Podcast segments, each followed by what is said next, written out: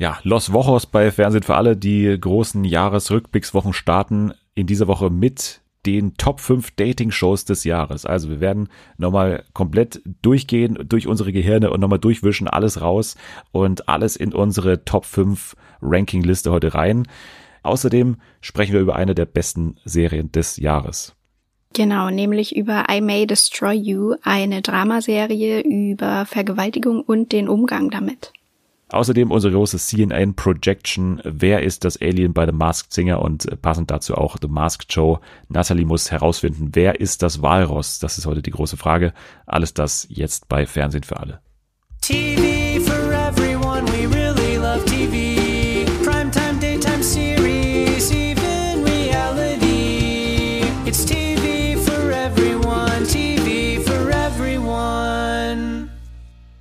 Willkommen zurück bei Fernsehen für alle zu dieser ganz besonderen Folge von diesem Podcast, zur 66. Folge. Und die ist deswegen besonders, weil, äh, ja, bis zum Jahresende ab jetzt, ab diesem Zeitpunkt eigentlich nur noch Highlights auf euch warten. Und deswegen ist auch heute ein ganz besonderer Gast da. Man musste sie nicht zweimal fragen, ob sie heute dabei ist, wenn wir über die großen Dating-Shows des Jahres sprechen. Ich würde sagen, wir haben beide in diesem Jahr europaweit vielleicht die meisten Dating-Shows gesehen. Sie ist ausgezeichnet mit zwei Sternen im Guide de Michelin. Hier ist Nathalie. Hallo. Wusste ich selbst noch nicht, dass ich äh, ausgezeichnet bin, aber ich bedanke mich. Guide de Michelin de Trash, würde ich sagen, oder? Mhm. Da auf jeden Fall. Ja, ja, du bist genau richtig in dieser Folge, denn äh, ja, wie gesagt, wir sprechen über Dating-Shows. Es sind die großen Weeks of Wow bei, bei Fernsehen für alle. Das kam ich von ProSieben, die haben das auch mal gesagt. Weeks of Wow, wir hätten auch sagen können Los Wochos äh, ja. von, von McDonalds legendär, aber wir nennen sie einfach mal die Jahresrückblickswochen. Also dieses Jahr mit den Top Dating Shows des Jahres, nächste Woche mit den Top Reality Competitions des Jahres und übernächste Woche mit den Top Reality Stars des Jahres ja, bist du froh, dass es dich erwischt hat in der äh, Dating-Show-Folge? Äh, ja, also ich wäre auch mit einem anderen zufrieden gewesen, aber ähm, ich glaube, das, das wird ganz interessant. Also ich bin gespannt, wie du deine Shows gerankt hast. Ich bin mir ja nicht ganz sicher. Du bist ja nicht ganz sicher, wie ich es gerankt habe, oder bist du dir immer noch nicht ganz sicher, wie du deine anordnest? Weil ich habe also, mir schon schwer getan. Ja, ich habe mich auch schwer getan. Also ich habe bis äh, kurz vor Aufnahme, habe ich noch bei einem Platz überlegt. Ja, also ich muss auch sagen, Platz fünf bei mir, also ich war mir sehr sicher bei zwei, die ersten zwei, hm. die sind eigentlich relativ safe. Ich glaube auch, dass wir da ähnlich sind tatsächlich. Aber dahinter wusste ich, dass ich eine noch reinpacken werde, aber ansonsten äh, drei und vier, da hätte ich genauso gut andere nennen können, die jetzt leider nicht in den Top 5 sind. Aber mhm. ich habe auch so ein bisschen überlegt, was du vielleicht nimmst, damit dieser Platz vielleicht von dir dann halt äh, drin ist, also was ich jetzt nicht erwähnen konnte. Also das war ja, so ein bisschen okay. meine Überlegung. Aber ich habe schon überlegt natürlich, was sind die Besten? Also für mich die Besten natürlich. Aber ja. ich, ich glaube, wir haben ganz gute Listen hingekriegt. Ähm, ich kann ja noch mal ganz kurz auch äh, ja, wiederholen, aus welchem Pool wir auswählen konnten, weil äh, wie gesagt, wir, wir haben wahnsinnig viele Dating-Shows gesehen, viele auch nicht, muss man sagen, natürlich. Also das ist ja völlig klar, dass wir nicht alles auch schauen konnten, aber nur mal ein kleiner Taste davon, was alles in diesem Jahr zur Wahl stand. Also ich gehe mal kurz durch. Wir haben Der Bachelor, Die Bachelorette, Love Island, Temptation Island, Temptation Island VIP, Prince Charming, Paradise Hotel, Are You the One, Ex on the Beach, Mom, Milf oder Missy, Match, Promis auf Datingkurs, The Masked Singles, Hochzeit auf den ersten Blick, First Dates, Bauer sucht Frau, Love is Blind, Too Hot to Handle, Indian Matchmaking, Dating Around, Back with the Ex, und Love on the Spectrum. Das war jetzt das, an was ich mich noch erinnern konnte, auf jeden Fall. Mhm. Bestimmt sind da auch noch einige drin, die jetzt da, oder nicht drin, die jetzt da fehlen. Aber ja, das ist schon ein großer Pool. Ja, mega viele. Also mir ist auch, als ich die Liste gemacht habe, erstmal aufgefallen, wie viel da überhaupt dieses Jahr noch Neues dazu kam. Das ist ja, also das kann man gar nicht alles schaffen zu gucken. Und ich habe jetzt auch mal für mich die Regel festgelegt, weil wir jetzt schon den Fall haben halt, dass drei jetzt gerade noch laufen, also Bachelorette, Temptation Island VIP und Prince Charming. Hm. Ich würde sagen, wir nehmen sie alle noch rein, denn ich glaube bei allen, ich weiß nicht, bei der Bachelorette bin ich nicht ganz sicher, aber bei Temptation Island und bei Prince Charming sind auf jeden Fall jetzt schon die Hälfte der Folgen gelaufen. Also wir sollten ja. eigentlich schon einen ganz guten Eindruck davon haben. Deswegen hätte ich jetzt mal gesagt, nehmen wir sie rein, oder? Ja, hätte ich auch gesagt. Dann können wir eigentlich schon loslegen. Also wir gehen natürlich jetzt durch von Platz 5 zu Platz 1. Wir werden bestimmt Doppelungen drin haben. Dann haben wir gerade ausgemacht, äh, werden wir einfach kurz sagen, okay, ich hab's noch, dann reden wir erst dann zum Zeitpunkt darüber, wenn quasi die höchste Platzierung einer Person von uns beiden quasi erreicht ist. Dann würde ich mal sagen, fang du mal an mit Platz 5, dann äh, hangeln wir uns Schritt für Schritt nach oben. Okay. Huh, Platz 5. Ähm, Platz 5 ist mir sehr schwer gefallen, weil du hast ja vorhin schon gesagt, irgendwie die ersten Plätze, die kann man ganz gut oder die fallen einem schnell ein, aber bei den letzteren mh, hm, überlegt man immer noch so hin und her. Genau, und ich habe mich bei Platz 5 jetzt aber doch für ja eine etwas seichtere äh, Dating-Show entschieden, würde ich sagen. Und zwar für äh, Love is Blind auf Netflix. Und ich glaube, du hast es wahrscheinlich gar nicht mit drin. Nein. Es wäre sogar klar. ganz hinten gewesen in meiner Auflistung. Das ja. war ja eine Show, die ich nicht so ganz verstanden habe, aber okay, finde ich gut, dass du sie drin hast, weil ja, vielleicht bin ich da ein bisschen biased auch.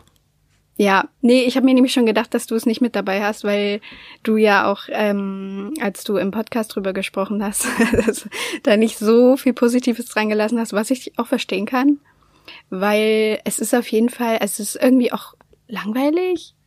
Aber ich dachte, die meisten anderen Sachen, die ich so mit drin habe, die sind relativ trash-lastig.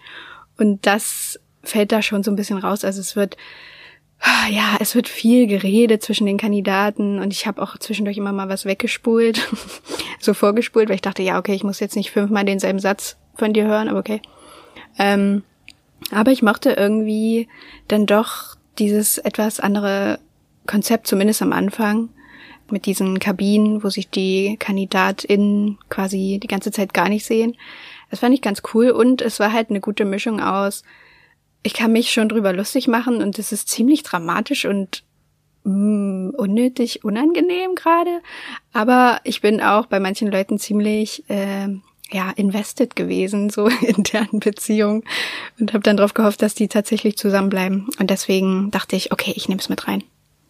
Aber sag vielleicht noch mal einmal ganz kurz in Kurzfassung, worum es geht. Also Love is Blind war ja, glaube ich, die Show, die auch pünktlich zu Valentinstag rausgekommen ist und ja, mm, das stimmt. Konzept war jetzt nicht so wahnsinnig verkopft, glaube ich, aber ja, für mich hat es eben nicht so viel Sinn ergeben, aber sag nochmal vielleicht.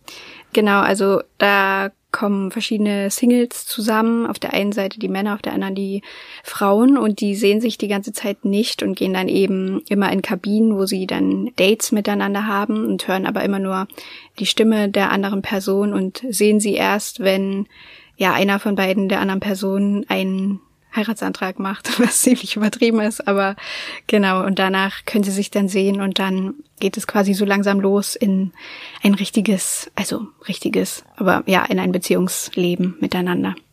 Und es passt sehr gut zu meinem Platz Nummer 5. Du hast gerade gesagt, oder wie ich habe gerade gesagt, hot. Und du hast gerade gesagt Netflix. Also mhm. Too Hot to Handle ist mein Platz Nummer 5 tatsächlich. Ah ja. Äh, Too Hot to Handle ist für mich die bessere Dating-Show von Netflix gewesen. Mhm. Oder die beste sogar, ist, ist die höchste Dating-Show, die ich jetzt hier von Netflix drin habe ja eigentlich genau das Gegenteil von dir. Also saublödes Konzept oder saublöde Kandidatinnen und Kandidaten, aber letztendlich dann doch eine Menge Spaß, würde ich sagen. So würde ich zusammenfassen. Also kurze, knackige Folgen, muss man sagen. Also die waren alle so 40, 45 Minuten lang. Mhm. Und ja, ein Konzept, das auch, also das für mich noch weniger Sinn ergibt von vornherein schon. Also da ziehen viele Singles aus den USA, ich glaube auch aus Australien auch und aus UK, ziehen ja da auch auf eine Insel oder einen Strand, da in so ein Ressort und ja, dann wird da miteinander gelebt und der Clou ist, die dürfen sich nicht nahe kommen. Also nicht in einer sexuellen Form nahe kommen, nicht küssen, nicht anfassen, nicht rummachen, nicht äh, Sex haben, generell natürlich auch überhaupt nicht. Wenn sie es dann doch tun, wenn sie die, gegen die Regeln verstoßen, dann wird ihnen Geld abgezogen. Und es gibt dann so einen Roboter, der dann immer so aufpasst, was dann da, was dann passiert. Oh Gott, wie das klingt. ja, man kann es eigentlich keinem erklären, ohne dass nee. man es vielleicht selber mal schaut. Aber Too Hot to Handle hat ja viele interessante Charaktere auch drin gehabt. Also wir hatten Francesca und Harry, was so auf jeden Fall die prägendste Geschichte, glaube ich, war. Also Francesca, die eh von Anfang an ja gar nicht erst so getan hat, als würde sie diese Regeln beachten. Also sie hatte gleich, weiß ich, am zweiten Tag oder so mit einer Frau rumgemacht, gleich mal. ähm, ja, und Harry war halt auch so, so ein Hallotri, der da irgendwie überhaupt nichts auf die Regeln so gegeben hat. Und trotzdem haben die am Ende dann zueinander gefunden. Man hätte gedacht, ja, irgendwo auf einer weirden Art passen die dann doch zusammen, aber dann gab's ja die große Wiedersehen-Show, dann äh, auch schon eine der ersten Remote-Shows, also wurde dann auch via Zoom gemacht. Und Ja, okay. da gab's sogar den Heiratsantrag dann noch. Mittlerweile sind die aber dann auch schon getrennt. Shocking. Da gab's ja sehr shocking und es gab noch andere Paare, da hätte man sich irgendwie mehr Hoffnung machen können. Also Sharon und äh, Rhonda auf jeden Fall. Das war ja ein Paar, was sich schon sehr früh gefunden hat. Sie hatte schon ein Kind und es war schon ein bisschen erwachsener alles, was die miteinander gemacht haben, hat dann auch nicht geklappt. Dann gab's doch diesen einen Typen, der auf dem Boot gelebt hat, Bryce, Francesca und Haley gab's natürlich auch noch, also so eine, so eine, also Francesca, wie gesagt, hat dann eben auch Interesse an Frauen gehabt, äh, gab's auch dann so eine Storyline in der Show. Und ja, es gab dumme Challenges. Also ich kann mich sehr gut noch erinnern, wo die sich gegenseitig mit Schlamm einreiben mussten, wo dann so ein Yoga-Typ daneben saß und das denen erklärt hat, was das jetzt alles bedeutet. Da mussten sie irgendwelche Bilder mit Schlamm zeichnen auf die Körper des Gott. anderen. Und Sowas kommt auch in jeder Show irgendwie vor. Also mindestens einmal, Ja. dass sich irgendwer mit irgendwas einreiben muss, gegenseitig. Und, Ja, und äh, da soll irgendein Ritual dahinter stecken. Man denkt sich, ja, das Ritual ist, dass die hier, ne, dass sie jetzt hier was haben sollen. ja, klar. Aber hier fand ich es, also ich habe ja viele Schlamm-Challenges auch schon dieses Jahr gesehen. Also bei Temptation Island VIP kann ich mich dran erinnern, bei Ex on the Beach. Aber das war, finde ich, mit der ganzen Aufmachung äh, so die dümmste Umsetzung davon, aber irgendwie auch am spaßigsten. Deswegen Too Hot to Handle bei mir auf Platz Nummer 5. Kommt bei dir auch nicht mehr dran wahrscheinlich. nee, ich habe das auch gar nicht äh, weiter verfolgt. Ah, okay. Na gut, dann haben wir noch keine Überschneidung. Aber vielleicht auf äh, Platz Nummer 4. Genau, mein Platz vier ist ähm, ja schweren Herzens irgendwie, aber es ging dann am Ende ging es sich nicht anders aus, wie man in Österreich sagen würde, glaube ich. Und zwar habe ich auf Platz vier äh, Ex on the Beach tatsächlich von RTL beziehungsweise auf TV Now kann man das auch äh, schön binge-watchen. Ja, Das kommt bei mir noch. Also da muss ich kurz einhaken. Das ist Okay. natürlich klar, dass das auf jeden Fall noch kommt. Und es ist äh, für mich jetzt gerade eine riesige Überraschung, dass das bei dir nur auf Platz 4 ist, in Anführungsstrichen. Ja. okay. Ja, es ging, es ging wirklich nicht anders mit meinen anderen Plätzen. Also ich bin irgendwie ein bisschen danach gegangen, was mich natürlich äh, ja viel unterhalten konnte. Aber, also wenn es nur danach gegangen wäre, dann wäre Ex on the Beach auf jeden Fall auf Platz eins. Aber so andere Faktoren wie, gibt's da wirkliches Dating? Also könnte da wirklich irgendjemand zusammenkommen oder fieber ich mit irgendwem mit, das gab's da halt gar nicht. Also es ist halt einfach nur super trashig ähm, und so ein richtiges Konzept gibt's halt ehrlich gesagt auch nicht, muss man muss man einfach so sagen. Das stimmt. Also es ist auf jeden Fall, würde ich sagen, am wenigsten Dating von allen Formaten, Ja. die wir jetzt da drin haben. Aber es ist eine Dating-Show. Also ich meine, am Ende gibt's ein Paar, was dann da übrig bleibt und so.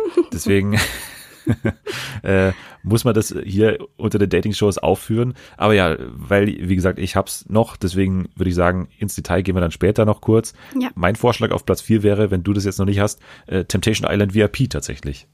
Ah, das habe ich nicht mit drin. Das Hast ist du nicht mit knapp. drin? Nee, ist ganz knapp ausgeschieden, weil ja, also es ist, ich mag das auch gerne, ich gucke das gerne, aber ja, also es es ist nicht, kommt nicht ganz an die andere, anderen Sachen ran, muss ich sagen. Ja, also ich kann das auch verstehen, diese Sichtweise, weil für mich dieser Temptation Island Faktor, also dass man wirklich Angst hat, oder was heißt Angst, aber dass man mitfühlt mit diesen Beziehungen in dieser VIP-Fassung für mich nicht so drin ist, weil bei Roxy und Calvin ist halt von Anfang an klar, okay, das ist mehr oder weniger so ein Witz, dass die da eigentlich teilnehmen.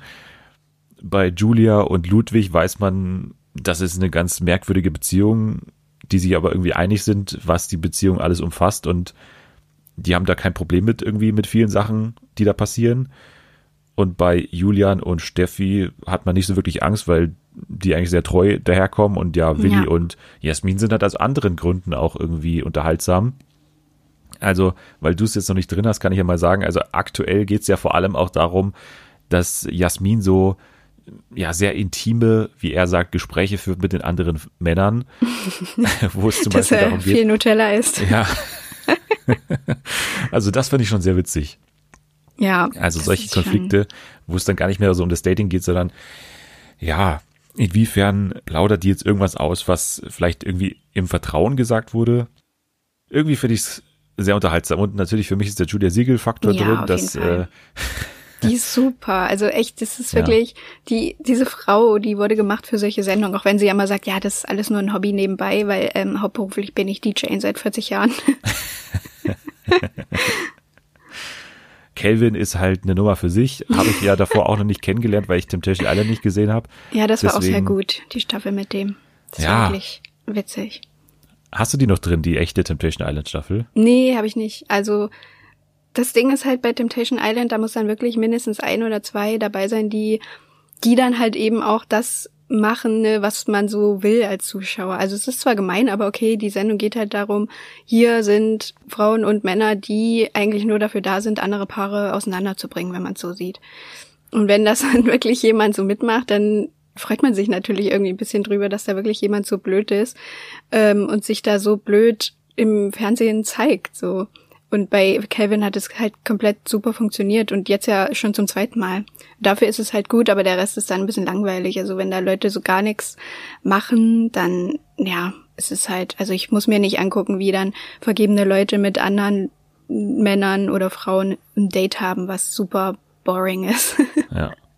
Ja, also ich find's auch super aus der Sichtweise, dass wir halt auch ein bisschen bekanntere Leute bei den VerführerInnen haben. Mhm. Also wir hatten ja jetzt zum Beispiel Maria, die wir jetzt auch schon kennen, zum ja. Beispiel von der Normalo-Staffel von Big Brother, die sehr schnell jetzt vergessen wurde, zumindest bei mir.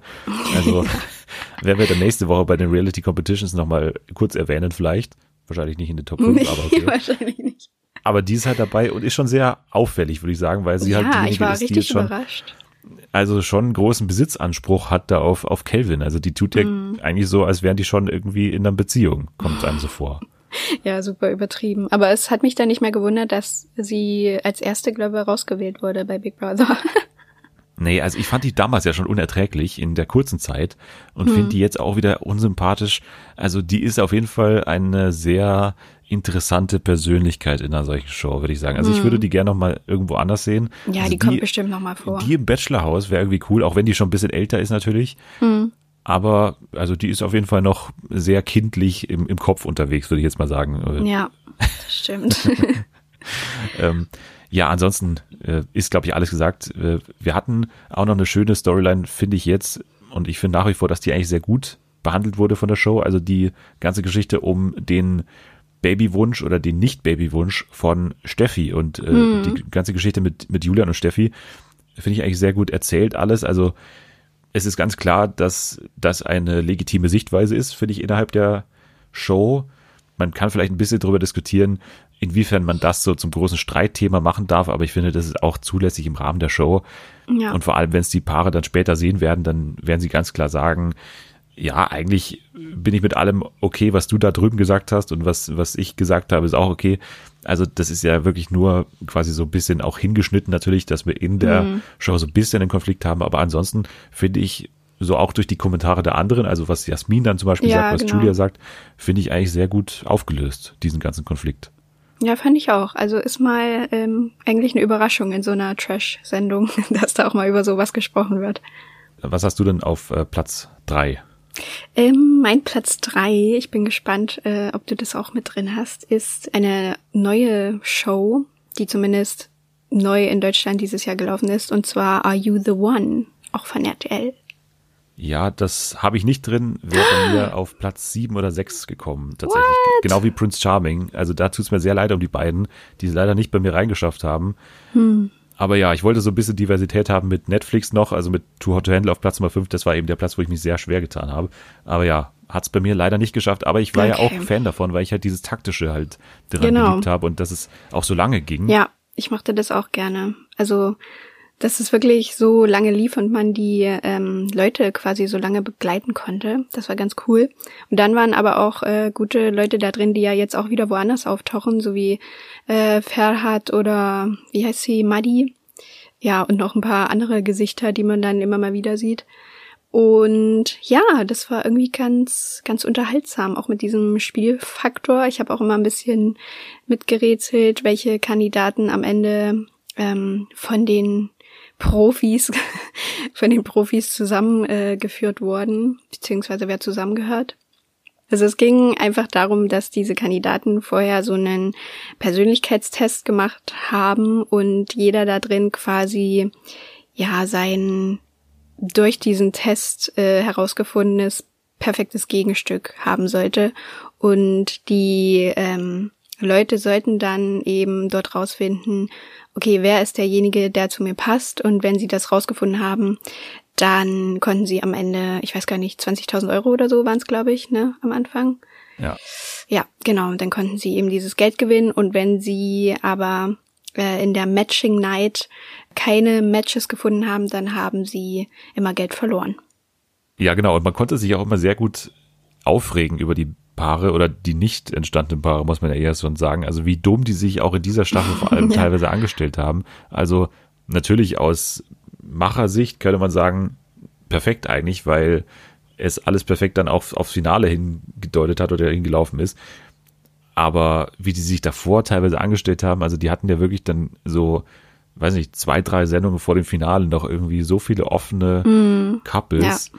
Die sie nicht gefunden haben. Also es war schon dahingehend auch ganz toll. Und was man vielleicht auch noch sagen muss, es war so, ich glaube, die erste Dating-Show, die so in der Pandemiezeit drin war. Also für mich war es so, es war ja so ja. später Frühling, Anfang Sommer, so um den Dreh, eher mhm. so später Frühling noch.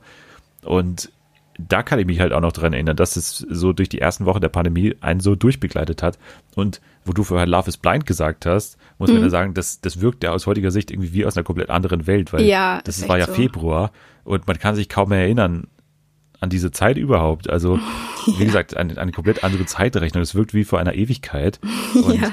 dagegen eben so eine Show hier, also Are You the One, das war irgendwie so für mich eine der ersten Shows, die jetzt so speziell Pandemie-Fernsehen waren. Also jede Woche kam da eine Folge raus und ich weiß noch ganz genau, was ich dann währenddessen immer so gedacht habe und so. Also auch hm. aus diesem Grund her, ja, finde ich irgendwie dann doch eine gute Wahl von dir, dass sie halt noch hier drin ist.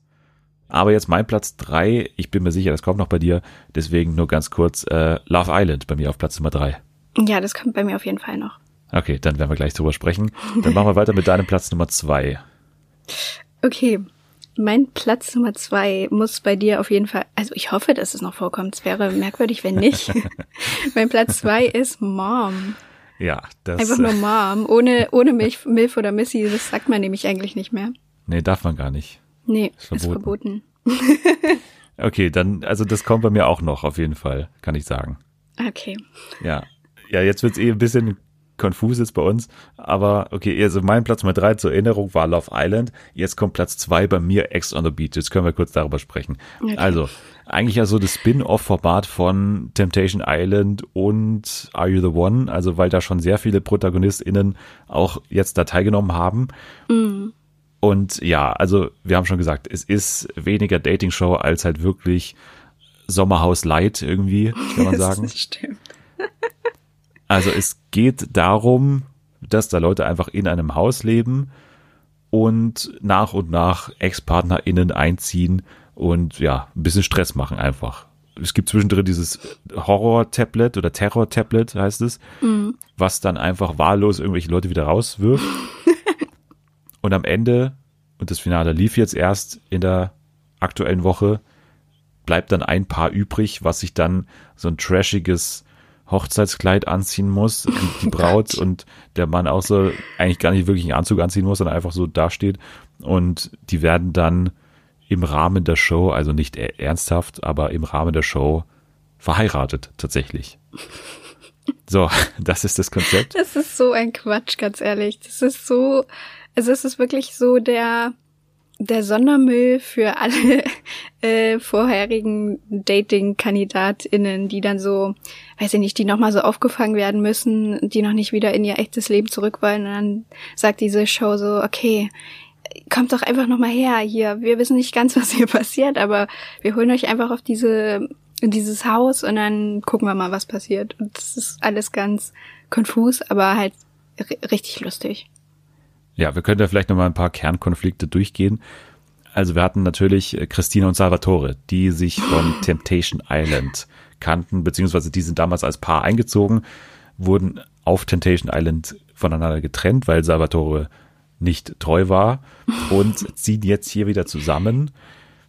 ins Haus und Salvatore hat irgendwie noch was übrig für Christina. Christina hat überhaupt nichts mehr übrig für ihn.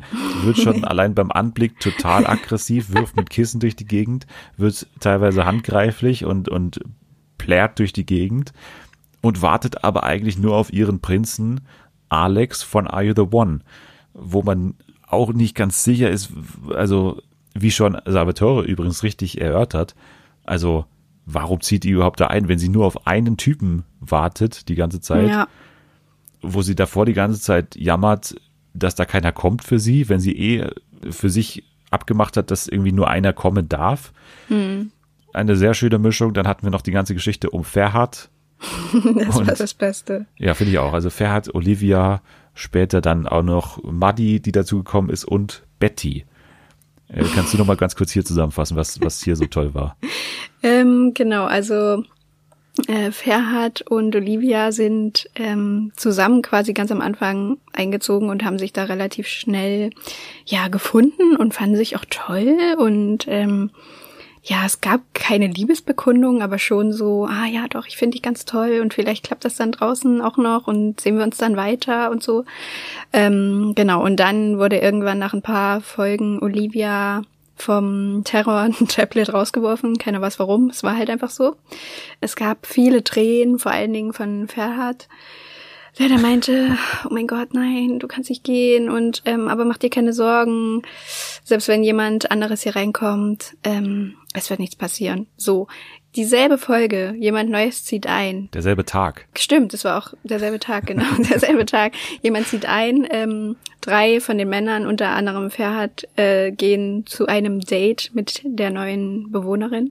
Und am selben Abend liegen die zusammen in einem Bett, äh, also Betty und Ferhat, und machen rum und Olivia war vergessen. ja, und sehr geil von der Redaktion, dass sie dann nochmal so eine Sache einführt, dass ja Leute aus der Vergangenheit der Paare oder halt die Leute, die schon ausgezogen sind, nochmal so kleine Videos schicken. Und dann haben sie von Olivia ein Video eingeschickt, wo sie so ganz verliebt nochmal sagt, ja, ja Ferhat, ich freue mich so auf dich, ich warte draußen auf dich und ich freue mich auf unsere gemeinsame Zukunft. Ja. Und dann, ja, Ferhat sieht selbst ein, dass er im Moment der größte Asi ist in diesem ganzen Haus, weiß, dass er komplett verschissen hat, aber eigentlich bleibt er trotzdem bei der Meinung, ja, wir haben uns da halt sehr schnell angenähert und es passt ja. bei mir und Betty und ja, ist halt jetzt so. Aber wie, glaube ich, auch schon Muddy richtig analysiert hat, ist es halt komisch, dass er halt wirklich immer jemanden findet, wenn er gerade jemanden braucht, um halt noch länger in der Show zu bleiben. Ja, also das war schon sehr offensichtlich. Auch, dass er dann da in dieser Sprecherkabine nochmal so geweint hat und danach meinte, ja, ähm, aber wird das jetzt hier auch gezeigt, meine Entschuldigung, und nicht nur die Scheiße, die ich gemacht habe? Da dachte ich so, oh mein Gott, wie, wie auffälliger kann man es denn noch machen? Ja. Also ich gehe fest davon aus, dass wir Ferhat bald irgendwo anders sehen, in einem größeren Format, weil seine Auftritte jetzt bei Are You the One und auch bei X on the Beach waren schon sehr vielversprechend und ich glaube, da kann man schon noch mehr von ihm erwarten.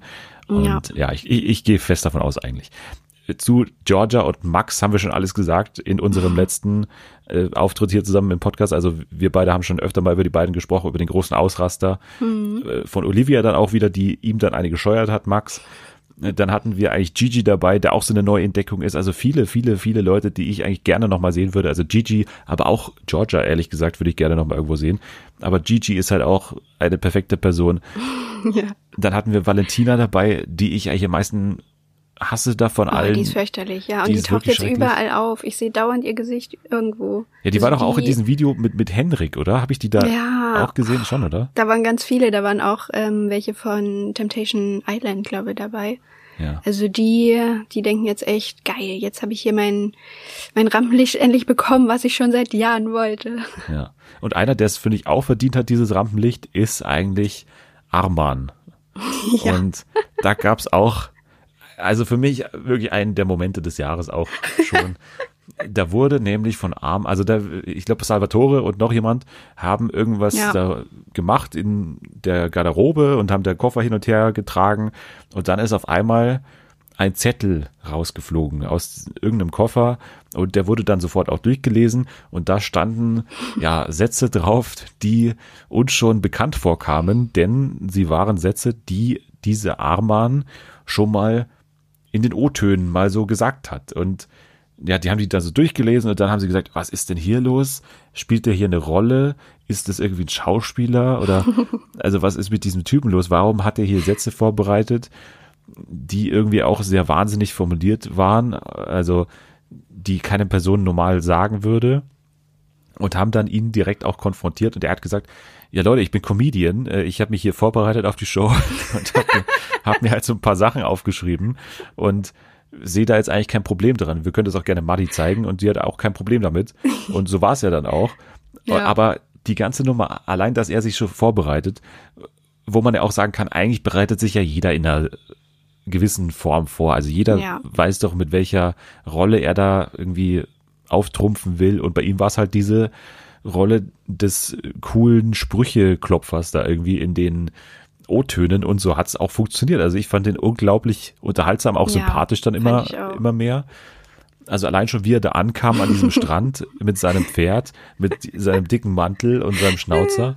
Ich liebe es auch, dass das wirklich alles so auf dem Zettel stand. Also auch das ähm, Auftritt, wie stand da Auftritt auf Pferd oder ja. Ritt auf Pferd, ähm, bla bla bla, dicker Mantel oder so. Es war ja. alles irgendwie genau beschrieben und dann, ich, hallo, ich bin der potente Perser aus Berlin. Maximal maskuliner Macho mit Mustache. Mit Mustache, genau. Also das ist auch ein Spruch, der da drauf stand. Also sollte man sich nochmal durchlesen, ich habe es auch schon mal bei Twitter gepostet, äh, und die Sprüche am besten auswendig lernen und übers Bett hängen, diesen Zettel. Also mhm. einfach mal anwenden. Ja, eine geile äh, weiß nicht, eine geile Storyline einfach. Habe ich noch nie so gesehen, dass so ein Zettel von jemandem gefunden wurde und das dann irgendwie so für Gesprächsstoff, zumindest kurzfristig ge ja, gesorgt so für hat. für fünf Minuten und dann war alles wieder vergessen. Ja, aber auch allein die Szene, wie dann Salvatore so, so, so leicht entzürnt vor der O-Ton-Kamera steht und die Sachen so vorliest. Ja, in einer Ernsthaftigkeit. Ja. ja, und die zweite Staffel wurde angekündigt von Ex on the Beach, also wir werden noch viel Spaß damit haben. Jetzt bin ich mir ziemlich sicher, dass ich deinen Platz eins schon kenne. Mhm. Du kennst ja. meinen auch wahrscheinlich schon. ja. Wir haben quasi uns nur äh, abgewechselt bei den Plätzen. Aber sag nochmal, warum jetzt Love Island bei dir auf Platz Nummer 1 steht. Ja, also ich muss wirklich sagen, Love Island ist einfach die perfekte Mischung so. Also erstens kommt es jeden Abend, was ich geil finde, weil ich liebe das, wenn es so ein so ein kleines Ritual wird, wenn ich mir jeden Tag oder jeden Abend irgendwas angucken kann, weil dadurch bin ich dann auch viel mehr so in diesen ganzen Geschichten drin ähm, und fieber dann auch mehr mit den Leuten mit oder eben auch nicht. Und dann finde ich das halt auch zum Beispiel jetzt im Vergleich zu anderen Shows wie Bachelor oder Bachelorette, wo ich ja eh nicht so der Fan von bin, finde ich das bei Love Island auch so witzig, dass sich das halt überhaupt, also manchmal schon ernst nimmt, aber die meiste Zeit eigentlich nicht wirklich ernst nimmt. So alleine durch die ganzen Kommentare, die dann da so abgegeben werden oder dieses Jahr war es ja auch bei äh, Melvin sehr krass, der dann da eingezogen ist, dass bei ihm halt irgendwann äh, Untertitel geschaltet wurden, weil man ihn halt sehr, sehr schlecht verstanden hat. Und äh, dann irgendwann auch nur, nur, nur so einzelne Wörter wie Smile oder Super Smile, der halt irgendwie, ja, irgendwie komischer Typ ist. Und die Redaktion hat das dann wahrscheinlich auch gemerkt, wie der ankommt und hat es dann genutzt und ähm, ja, das finde ich irgendwie cool. Also es ist halt einfach eine gute Mischung aus, okay, hier sind auf jeden Fall Leute, die sich auch gut finden und die wahrscheinlich auch wirklich ernsthaft zusammenbleiben wollen und aus, okay, das ist schon, also der ist irgendwie lächerlich und den können wir jetzt mal so ein bisschen auf die Schippe nehmen. Ja, und deswegen mein Platz eins. Die liefern einfach immer ab jedes Jahr. Ich lieb's. Du hast die magischen zwei Wörter noch gar nicht gesagt. Also das ist ja eingegangen in die Geschichtsbücher als die große Bon Staffel. Ne? Ja, nee, ich, ich kann es auch nicht mehr hören. also ich glaube, Hendrik macht da jetzt alles damit, was er kann. Ich verfolge es mhm. nicht so mhm. ganz gespannt. Also ich verfolge es nicht so ganz intensiv. Es gibt irgendwelche T-Shirts oder so, ne? Oder ja, ich, nimmt er nicht auch gerade einen Song auf? War das nicht ja, diese Nummer? Ja, oh Gott, ja. Es war so klar, es war so klar, dass es darauf hinausgeht. Ja, aber diese ganze Geschichte um Henrik, Aurelia und Sandra, man kann sagen, vielleicht das andere ist sogar ein bisschen dagegen abgestunken, aber allein dieser Moment bei der Rückkehr vom Glamping, als er da Arm in Arm mit Sandra ankam und Aurelia ja da stand und gesagt hat, was ist denn hier los? Also Ja. hätte man schon kommen sehen können, aber hat sie nicht, war dann trotzdem überrascht, war enttäuscht und ja, dann äh, Hell breaks loose, sagt man ja. Also das ist dann richtig noch abgegangen in derselben Nacht. Aber ja, auch kleinere Sachen wie zum Beispiel, ja, eben Chiara und Melvin, die sich dann da angenähert haben. Ja, kann man auch darüber diskutieren, inwiefern das dann auch ernst war. Luca und Natalia. Natalia eher als so eine Person, die da auch relativ präsent war am Ende noch. Tim und Melina, das Gewinnercouple. Mhm. Und Marc und Anna, ja, die uns auf Twitter auch sehr auf die Nerven gegangen sind. Aber ja, du hast schon gesagt, es läuft täglich, von daher auch eine tägliche Twitter-Gemeinschaft und allein deswegen ja, schon genau. muss es ja in den Plätzen hier drin sein, bei mir deswegen auch auf Platz Nummer drei. Aber ja, die anderen beiden waren dann doch irgendwie noch, also hatten irgendwie was Besonderes noch. Ja, nee, kann ich auch verstehen. Ja, soll ich mal meinen Platz Nummer eins vortragen? Mhm. Also mein Platz Nummer eins ist natürlich Mom auch. und das ist eine riesige Überraschung, weil ja, vor diesem Jahr hätte ich niemals damit gerechnet, dass das dann so weit kommt bei mir oder dass das mich so unterhalten kann. Aber in den Wochen, in denen es lief, also habe ich mich einfach sehr drauf gefreut. Jede Woche, wir haben auch sehr oft darüber gesprochen, wir haben sehr oft darüber geschrieben, auch Anni ja. hat es dann irgendwann geschaut und so weiter. Also es war wirklich sehr toll, dass da auch so viele mitgemacht haben.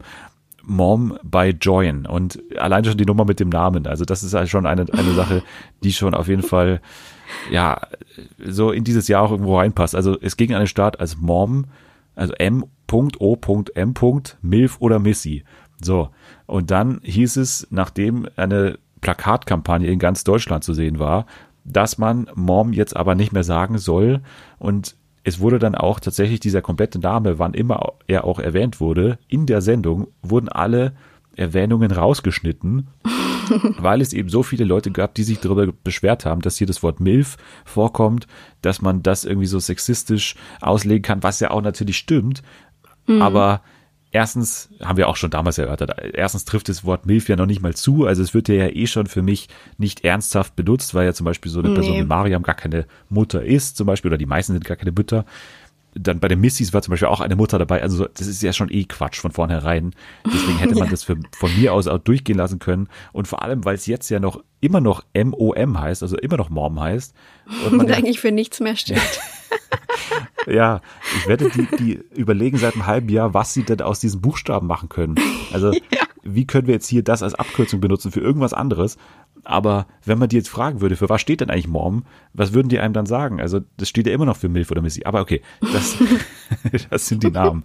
Ähm, wir hatten geile Protagonisten. Wir hatten Felix und Marco, die von Anfang an eigentlich gut gewählt waren. Also Felix war dieser mhm. Senior, wie er ja immer genannt wurde, und Marco der Junior. Also es geht ja kurz gesagt darum, ein älterer Herr und ein jüngerer Mann sind quasi die Bachelors in diesem Format und äh, ja, eine Gruppe von Milfs und eine Gruppe von Missys wirbt jetzt um die. Und es ist eigentlich egal, in welcher Alterskonstellation die dann Interesse füreinander haben. Also sowohl die alte kann für den Jungen irgendwie interessant sein und so weiter. Und es gab dann auch so Teams, also die beiden hatten sich dann jeweils so Teams gewählt und es ging erst nach Deutschland, da gab es so Home Dates, da sind sie in ihre Wohnungen gegangen und haben so, ja, das mal angeschaut, wie es denn da ausschaut. Da war natürlich immer Marco, der Junge, der so ein bisschen, ja, nicht natürlich so reich war, sondern der war ja Fitnesstrainer hier aus München und hat halt so eine kleine normale Wohnung und dagegen äh, Felix, erfolgreicher Architekt aus Berlin, hatte halt so ein, ein schickes Loft in der Innenstadt von Berlin und so weiter. Das war halt dann immer so, mehr oder weniger gar nicht so sehr auf das Alter mehr zugeschnitten, sondern halt eher auf den, den Stand von den beiden eigentlich so ein bisschen. Mhm. Ja, und dann ging es irgendwann nach Mexiko und da wurde die Staffel auch nochmal richtig geil, weil da hat man auf einmal dann, was man gar nicht am Anfang so gedacht hätte, ja, so ein richtiges Gefühl auch dafür bekommen äh, und man hat mitgefühlt. Also ich habe ja und wir haben ja beide auch sehr mitgefiebert für Felix und Michelle zum Beispiel. Mm, stimmt. Was ja am Ende dann auch geklappt hat. Also Spoiler, sie hat gewonnen. Sie hat äh, am Ende dann als Missy trotzdem den Senior bekommen zum Beispiel. Das war toll. Und natürlich der ganze Unterhaltungsfaktor Mariam ist natürlich äh, ja. ganz wichtig gewesen auch. Also eine tolle Kandidatin, die von Anfang an, also sie war bei den Milfs dabei, war aber auch, also ist ja 37, 38 oder sowas. Und ja, hat von Anfang an eigentlich nur Bock gehabt auf den Jungen, also nur auf Marco. und dann gab's die eine geile Folge auf dieser Strandparty, wo sie unbedingt noch mal kurz reden wollte mit Marco. Die anderen haben sich schon so gestellt, was ist denn jetzt mit ihr los? Warum will die die ganze Zeit kurz reden? Und sie war auch stark angedruckt, muss man sagen. ja, auf jeden Fall, ja. Und dann kam es zu der geilen Szene am Strand, ja, als sie die ganze Zeit so rummachen wollte mit ihm am Strand und er die ganze Zeit so, nee, ich kann jetzt nicht, ich muss mich hier zusammenreißen, ich, ich kann nicht vor den anderen und so weiter. Und dann leckt sie ihm an die Nase. Das war doch nicht die Nase, Ja, und halt das oder? Gesicht. Das waren doch die Hände. Ach so, stimmt. Genau, er steht so Ja, mit den, ja, er Ja, hat ja. die Hände so vors Gesicht Genau. gehalten. Und äh, ja, was ja noch witziger ist, weil er guckt so von wegen, ah, ich kann nicht mehr. und sie so schleck. Faszination Mariam, habe ich es mal hier genannt in meinen Aufzeichnungen. Ja. Das war einfach geil. Und danach, wie sie auch rausgeflogen ist, als sie dann da quasi so zum, ja, sie, sie musste so antreten quasi und sich verantworten für ihre Aktionen da zusammen mit Gabriela, mit der sie ja eh schon so aneinander gerasselt ist. Und dann sind am Endeffekt dann, glaube ich, beide rausgeflogen in dieser Szene. Ja. Und sie allein ihre Gesten und so in die, und ihre Mimik in dieser, in dieser Szene, wie sie da dasteht und quasi großen Anschiss bekommt von, von Marco, was denn jetzt da los war bei der Strandparty. Das war schon geil. Und natürlich, was man auch nicht unerwähnt lassen darf, ist der Hammermoment im großen Wiedersehen. oh ja. ja sag ja, noch mal ja. ganz kurz, Oh wir haben Gott. noch nicht, im Podcast glaube ich noch nie darüber gesprochen. Deswegen sag Nee, ganz kurz, was jetzt hier so stimmt. geil dran war. Genau, also es gab dann eben, nachdem alles vorbei war, auch noch eine äh, Wiedersehensshow mit Natascha Ochsenknecht, warum auch immer. Da kamen dann eben auch noch die beiden Gewinnerinnen quasi dazu. Einmal Lena, die äh, wurde von Marco ausgewählt und halt, wie heißt sie? Michelle. Michelle? Michelle, genau. Und ganz zum Schluss wurde dann aber noch äh, der große Hammer aufgelöst, und zwar, dass Lena nicht mit Marco zusammen ist, sondern sich bei den Dreharbeiten in jemand anders verliebt hat. Und zwar in eine Aufnahmeleiterin. Genau. Und mit der, also die auch irgendwie ein bisschen älter war, so, ne, ich weiß gar nicht, so an die 40, Ja. glaube auch. Genau, und die haben sich da kennengelernt und dann später nach den Dreharbeiten halt nochmal in Berlin ähm, getroffen und haben dann festgestellt, dass sie sich ganz gut finden und dann sind sie schnell zusammengekommen und haben dann, sind dann auch direkt zusammengezogen, was ich ziemlich ähm, witzig fand. Ja. Aber ja, richtig, richtig süß irgendwie. Auf jeden Fall. Auch wie alle anderen das aufgenommen haben, also auch Marco Ja. zum Beispiel, der ja sie ausgewählt hat als Gewinnerin. Also ich meine, ein Reality-Format, in dem die Gewinnerin sozusagen des Mannes, um den es geht, Ja, dass die sich bei den Dreharbeiten in die Aufnahmeleiterin verliebt und das dann eben großen Wiedersehen mit Natascha Ochsenknecht aufgelöst wird und sie dann so aus der Kulisse rausgeholt wird für alle zur Überraschung. Ja. Also das war schon ein geiler Moment. Total underappreciated, kann man sagen. Also niemand redet über diese Sendung, aber ja, ja, allein für diesen Moment sollte man schauen und für alle anderen Momente, also Mom, Milf oder Missy, es wird weitergehen, Staffel 2 wird kommen. Ich freue mich sehr darauf. Ja, für mich Platz Nummer eins bei den Dating-Shows. Bei dir, Love Island, kann ich auch verstehen. Ich glaube, wir haben eine gute Auswahl getroffen. ja, denke ich auch. Wie gesagt, nächste Woche wird es dann äh, ja um die Reality Competitions gehen, also um so Sendungen wie das Sommerhaus, wie Ich bin das da heute nicht heraus, wie The Mole zum Beispiel auch und so weiter. Also da werden wir nächste Woche drüber Uh, sprechen. ich bin gespannt. Das wird interessant werden, weil das ist auf jeden Fall noch ein viel diverseres Feld. Also solche Sachen Ja. wie die Normalo-Staffel von Big Brother, also auch natürlich Normalo-Formate, es müssen nicht immer Promi-Formate sein. Also wird schwer, die gegeneinander aufzuwiegen, aber wir werden es versuchen nächste Woche. Ja, die nächste Reality-Show steht schon in den Startlöchern bei TV Now und wir waren sehr begeistert von dem Cast. Äh, Ich habe es ja schon geschickt unter der Woche. Die heißt Hashtag Couple Challenge. Das stärkste Team gewinnt und TV Now hat sie jetzt gesagt, wir haben aktuell nur drei Dating-Formate, die aktuell laufen. Das klingt jetzt nicht nach einem Dating-Format, aber zumindest so eins, wo viele aus vergangenen Dating-Formaten teilnehmen. Warum nicht gleich am 8. Dezember, genau, am 8. Dezember die nächste hinterher schicken? Also, wa- warum nicht? Zehn Folgen gibt's, also es wird schön übers neue Jahr dann auch laufen, damit wir auch nie auf dem Trockenen sitzen. Es klingt ein bisschen, ehrlich gesagt, wie das Sommerhaus Kids, habe ich jetzt mal hier mir notiert. Also Paare spielen in diversen Challenges um ihr Preisgeld, das am Ende aber nur von einem Team gewonnen werden kann. Sie verbringen Tag und Nacht gemeinsam beim Glamping an einem Bergsee und müssen auch miteinander auskommen. Das heißt, es geht nicht nur um die Spiele, sondern auch um das Zusammenleben. Von daher eigentlich exakt das gleiche wie das Sommerhaus. Einige Paare haben schon TV-Erfahrungen, andere kennt man vor allem durch Social Media. Und ich trage die jetzt mal hier kurz vor. Marcel Däne YouTube-Channel KS Freak What Else und seine Freundin Lisa Weinberger, das Freundeteam Martin Angelo und Dominic Smith, beide bekannt aus Prince Charming, das Pärchenteam Christina Dimitrio, Temptation Island und Ex on the Beach, wie wir gerade gesagt haben, und Alex von Love Island, Are You the One und Ex on the Beach, das Freundinnen-Team Anna Orlova von Take Me Out und Tatjana Corrado Rahim Khan, beide bekannt aus TikTok.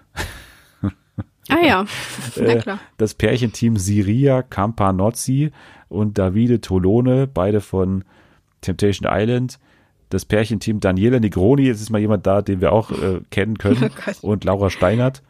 Und das Freundinnen-Team Melody Hase von DSDS und Adam sucht Eva und Xenia Prinzessin von Sachsen aus dem Sommerhaus. Oh, wow. Es ist extrem, oder?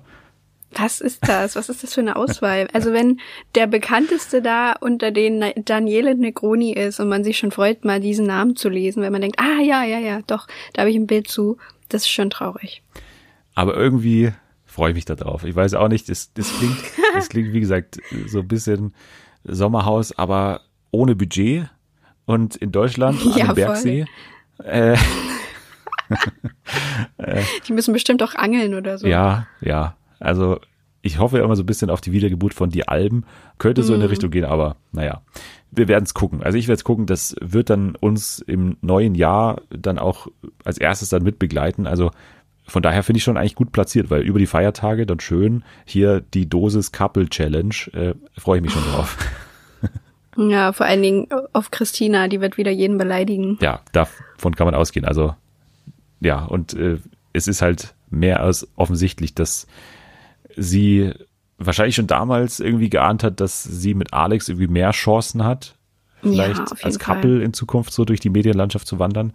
Deswegen ja, wird spannend, wird spannend.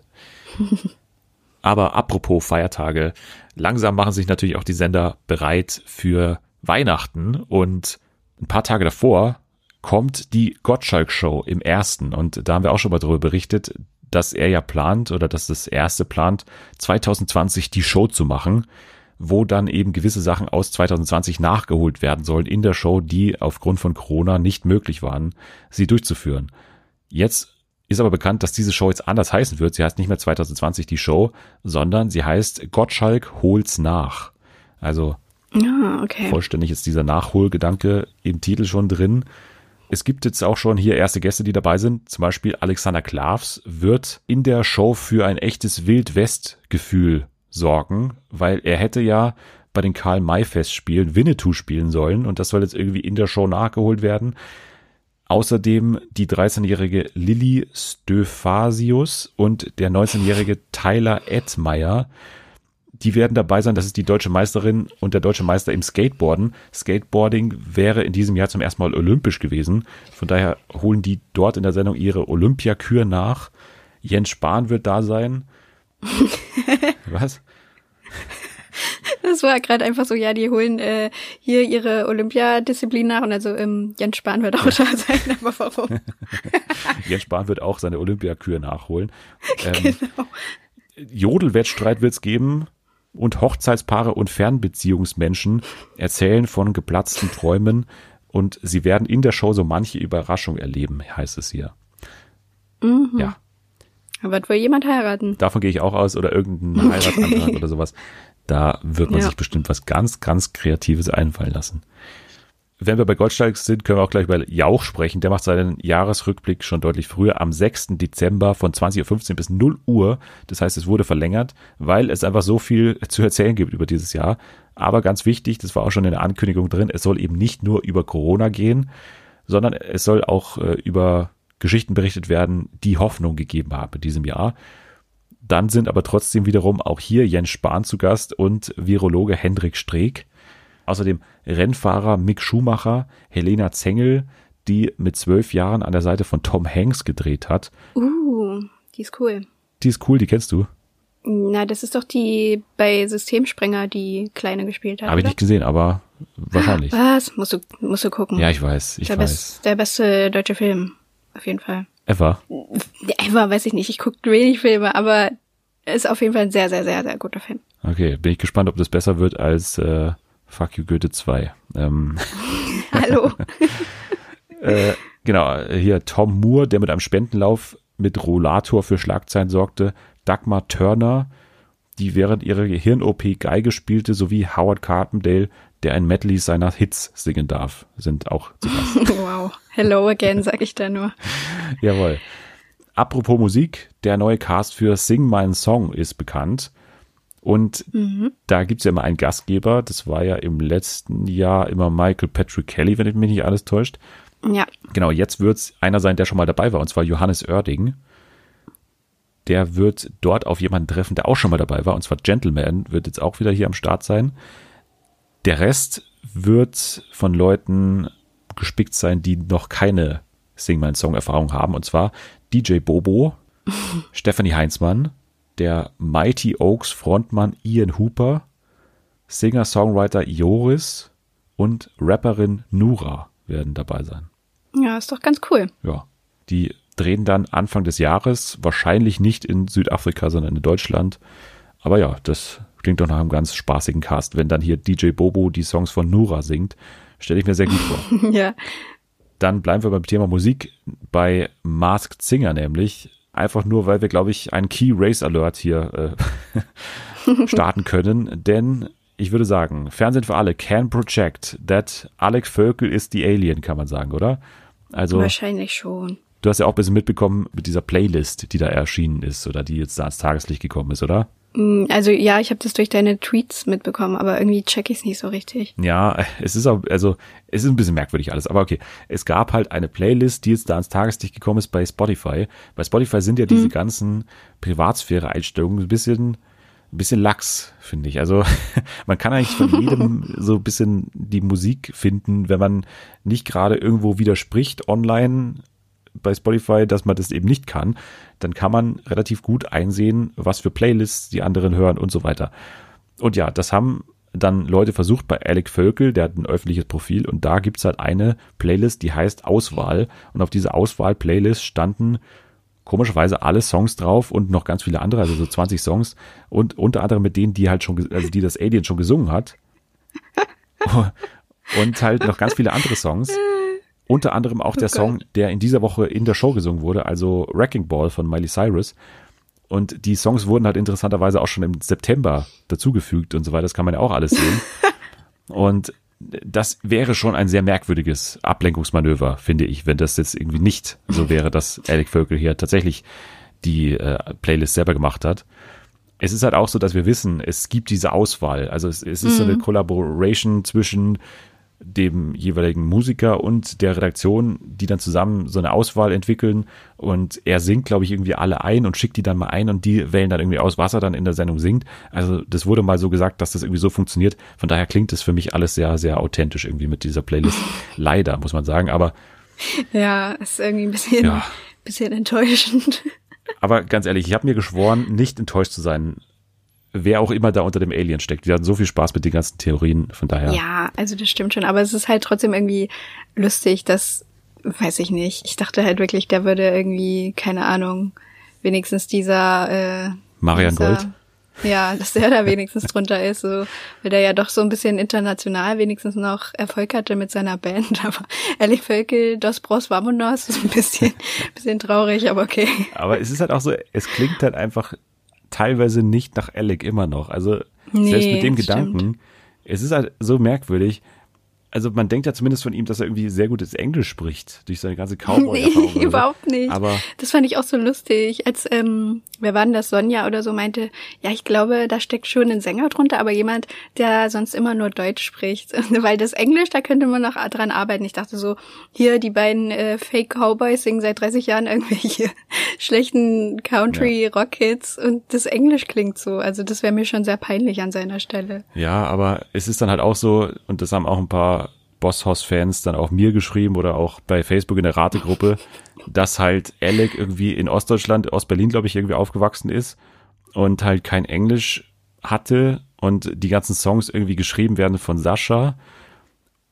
Und ja, aber wow. irgendwie. Aber er singt ja trotzdem mit. Ja, vor allem trainierte doch dann auch für diese Songs und deswegen verstehe ich nicht, ja. warum. Ja, aber okay. Gut, äh, wir müssen uns wohl abfinden, damit mhm. das, das Alien einfach Alec Völkel ist. Es, es klingt alles realistisch. Es gab ja in dieser Woche auch den Bolivien-Hinweis. Da gab es so einen Reiseführer mit Bolivien. Mhm. Und ich habe erstmal Hoffnung gehabt, weil Bolivien und Alec Völkel gab gar keine Bezüge irgendwie erst. So, und dann mhm. hat auch eine Userin mich dann danach noch angetwittert und gesagt, ja, ähm, also die Frau von Alec Völkel hat ein Buch geschrieben über Verona Pot. Und Verona Pot kommt irgendwie teilweise aus Bolivien und das könnte der Bezug sein. Und was? ja, das ist halt dann. Hey, was ist das schon wieder für weit hergeholtes Zeug? Also. Ja. Diese Tipps, die sind echt fragwürdig. Bei Luke Mockridge, was ja auch noch in dieser Woche vor allem wieder stark diskutiert wurde, gibt es einen sehr eindeutigen Bolivien-Bezug zum Beispiel. Aber mittlerweile glaube ich halt, dass wirklich das so dieser Tipp ist, mit dem wir in die Irre geleitet werden wieder. Ja, glaube ich auch. Aber apropos Luke, äh, da gibt's ja bald eine Weihnachtsminiserie auf Netflix mit ihm, von ihm, nee, nicht von ihm, das basiert ja auf dem Buch, glaube ich, von äh, Christian Huber, wenn mich nicht alles täuscht. Mhm. Das kommt jetzt schon bald raus, aber Netflix hat auch noch ganz viele andere deutsche Netflix-Produktionen bekannt gegeben, zum Beispiel das Hausboot, was ja auch schon lange ja sozusagen in Planung ist. Äh, das ist die Doku-Reihe mit Olli Schulz und Finn Kliman, die jetzt hier eine Heimat gefunden hat und das wird dann im Frühjahr schon gezeigt werden. Dann wurden auch noch zweite Staffeln bekannt gegeben von Barbaren, was ja erst rauskam. Biohackers bekommt auch eine zweite Staffel. How to Sell Drugs Online Fast bekommt eher eh die dritte, das war schon bekannt. Dann wird es eine neue Serie geben namens Terra Vision, wo zwei deutsche Computerfachmänner irgendwie den Google Earth Algorithmus wiederhaben wollen. Okay. Kommt im Sommer 2021 eine Serie, die für mich irgendwie interessanter klingt. Kids heißt die, also K-I-T-Z. Da geht's um die dekadente Welt einer Münchner Clique, die jedes Jahr zum Feiern nach Kitzbühel fahren. Äh, aber was jetzt da hier äh, storytechnisch passiert, weiß ich nicht. Ein neues Comedy-Special mit Hazel Brugger, produziert von der BTF, gibt's. Dann die Comedy-Show mit Oliver Pollack, von der wir auch schon mal berichtet haben. Da sind jetzt die Promis bekannt, die dann hier begleitet werden von Oliver Pollack, der dann ja im Anschluss einen Roast über die schreiben wird. Und die vier Promis sind Christian Ulmen, Rapperin Nura schon wieder, Jennifer Weist und Luke Mockridge schon wieder. Der ist hier auch wieder am Start. Mhm. Dann gibt's eine neue Content Remote Show mit Julian Bam. Der wird eine Seite von sich offenbaren, die die Community so noch nicht von ihm kennt, heißt es. Mm, das ist auch was für dich, als großer Julian Bam-Fan. habe ich was gegen Julian Bam? Ich weiß gar nicht. Ich habe, glaube ich. Nö, also ich nicht, aber ich, ja. Ich, du dachtest. Das klang halt so witzig irgendwie, als, als wären wir die Community. Also. Ja, ich kenne von Julia Bam noch nicht mal eine Seite so richtig, von daher weiß ich nicht, welche andere Seite ich hier noch präsentiert bekomme. Das sind die ganzen neuen Netflix-Produktionen. Jetzt haben wir noch Zeit, trotzdem über eine Serie zu sprechen, über die es sich schon lohnt zu sprechen und äh, ja, die schon jetzt auf jeden Fall eine absolute Empfehlung ist, läuft bei Sky. Und ich sage schon jetzt, die läuft nicht mehr lange bei Sky. Also zumindest wird angezeigt, irgendwie noch zehn Tage, noch elf Tage oder sowas. Oh, echt? Zum jetzigen Zeitpunkt. Es lohnt sich da, die jetzt noch sich zu besorgen, wenn man noch den freien Monat offen hat, jetzt zu Sky gehen und anschauen. Gibt's auch bei Amazon zu kaufen, glaube ich. Also wenn nicht das, dann halt das. Auf jeden Fall schaut diese Serie I May Destroy You von Creator Michaela Cole, die eigentlich alles dran gemacht hat, die geschrieben ja. hat, die Regie geführt hat und die auch natürlich die Hauptrolle spielt. Aber sag erstmal, worum es hier grundsätzlich geht. Genau, also die hauptsächliche Handlung dreht sich um Arabella. Das ist eine ja, Autorin, die ist vor allem so ein bisschen durch Twitter bekannt geworden und die ähm, ist jetzt eben dabei, ihr ja, zweites richtiges Buch für einen Verlag zu schreiben. Und sie will dann eine Nacht durchmachen, um diesen Entwurf endlich zu beenden und entscheidet sich dann aber doch dafür, zwischendurch ähm, nochmal auszugehen mit Freunden und wacht dann eben morgens auf und kann sich an ganz vieles nicht mehr erinnern. Und es stellt sich dann irgendwann heraus, dass sie in dieser Nacht ähm, vergewaltigt worden ist mit K.O.-Tropfen, muss man sagen. Also genau, sie ist in so, einer, ist, ja. in so einer Bar und äh, es ist halt dann irgendwie bildlich zumindest ersichtlich, dass irgendwas mit ihr passiert sein muss. Also sie äh, kann gar nicht mehr fast allein gehen und so weiter. Sie, sie torkelt so durch die Gegend und hat natürlich einen totalen Filmriss. Also sie kann sich an nichts mehr erinnern, weiß halt noch nicht mehr, dass sie vergewaltigt wurde geht dann aber trotzdem irgendwann zur Polizei, wird dann da vernommen. Die haben natürlich erstmal überhaupt gar keine Anhaltspunkte, weil sie sich an nichts mehr erinnert und äh, ja, alle anderen sind auch nicht hilfreich irgendwie bei den Ermittlungen. Von daher, ja, fallen diese Ermittlungen erstmal hinten runter so ein bisschen. Also mm. das waren auch so die völlig falschen Erwartungen, die ich irgendwie hatte vor der Show. Ja, ich auch. Ja. Also ich wusste, um was es geht so. Es geht um Vergewaltigung mm. und den Umgang damit. Aber ich dachte irgendwie viel mehr, dass es in der Richtung Detective Story geht. Ja, ja, ja, genau, hatte ich auch. Ich dachte auch, dass es mehr so Broadchurch-mäßig irgendwie wird, so, weißt du? Ja. Also, dass man mehr in irgendein so Ermittlungsding reingezogen wird. Und da dachte ich schon so, ja, okay, hm, kennt man ja so ein bisschen. Aber im Endeffekt war das ja wirklich der allerkleinste Teil, der halt immer mal zwischendurch vorkam. Ähm, also, dass sie dann eben wieder von der Polizei angerufen wird, wenn es neue Hinweise oder sowas gab. Aber der ganze Rest dreht sich halt wirklich nur darum, wie ihr ja, Leben jetzt eigentlich weitergeht. Genau, also es geht wirklich um den Umgang, um den persönlichen Umgang mit einem solchen Schicksal wie Vergewaltigung.